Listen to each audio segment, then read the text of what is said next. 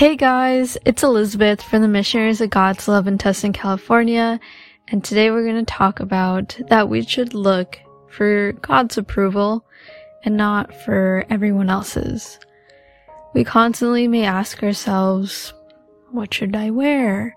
How should I talk so others accept me? How can I be like others? We constantly want to be like other people, we really shouldn't, especially if they're not followers of God, but also we gotta be ourselves. And we're also constantly told that we should accept everyone.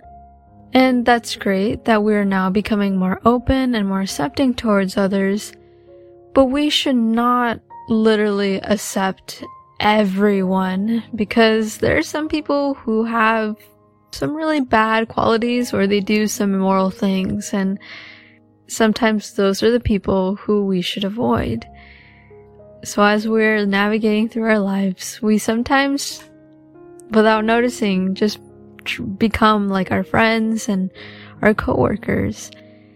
And this may lead us to do things that maybe we shouldn't, or they pull us away from our journey from God because they aren't really walking with God. And other times we may also become embarrassed to attend a church, or we stop going to church on Sundays when we have visitors. We sometimes even avoid mentioning God to others. In reality, we might be becoming the new St. Peter who denied Jesus three times. So I remind you that we must be selective on who we choose our friends whether they are in person or online. If they are good people, they will fill us with good. If they are bad people, they will fill us with their bad qualities. So let us read and reflect John 1 chapter 4 verses 4 through 6.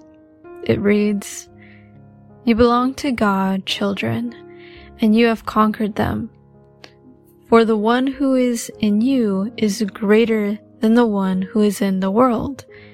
They belong to the world accordingly. Their teachings belong to the world, and the world listens to them.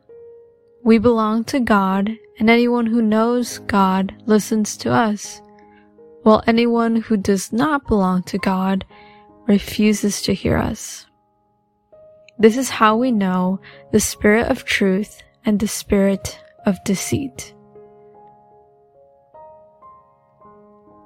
So I ask you to reflect in that reading and ask yourself and try to make a decision. Am I going to follow the world or God?